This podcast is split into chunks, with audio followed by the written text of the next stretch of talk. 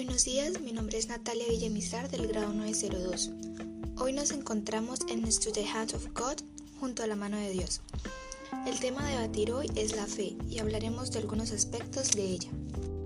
Primero que todo hablaré qué es la fe para mí. El tener fe es mantener una esperanza de que todo va a mejorar, que Dios es el único que puede decidir en nuestras vidas. Orando y manteniendo la determinación de que todo va a mejorar, seguiremos adelante, caminando junto a Dios, ya que Él siempre va a estar junto a nuestro lado y siempre va a mantener su mano estirada para ayudarnos a levantar sea cual sea la dificultad. Ahora le haré esta misma pregunta a Beatriz Elena Ávila González, mi mamá. La fe es aquella que nos hace salir adelante en cualquier adversidad. La siguiente pregunta es, ¿cada cuánto le agradeces a Dios por la vida? En mi parte personal yo le agradezco a Dios todas las noches cuando termina el día. Le agradezco por todas las bendiciones que me ha dado, por la comida, por el techo, por mi cama, por los alimentos. Ahora le haré la misma pregunta a mi mamá.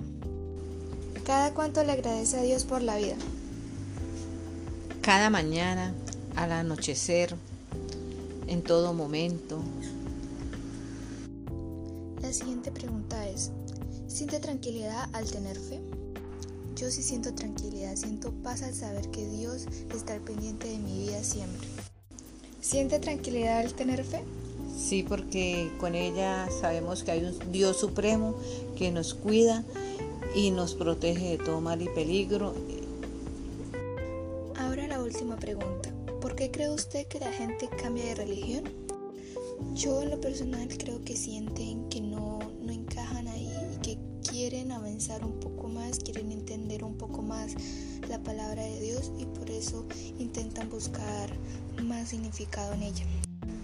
¿Por qué cree usted que la gente cambia de religión? Hay familias o personas que cambian de religión puesto que no se sienten acompañadas o orientadas o asesoradas cuando tienen una dificultad en la familia o en el hogar, en cualquier circunstancia. Entonces se refugian en otras religiones donde los agarran de la mano y les enseñan la palabra y con ellos se sienten más, más esto, protegidos o refugiados. Muchas gracias por estas preguntas que nos hacen reflexionar. Muchísimas gracias por su atención y te invito a hacerte las mismas preguntas tú y que te pongas a reflexionar acerca de esto. Hasta la próxima.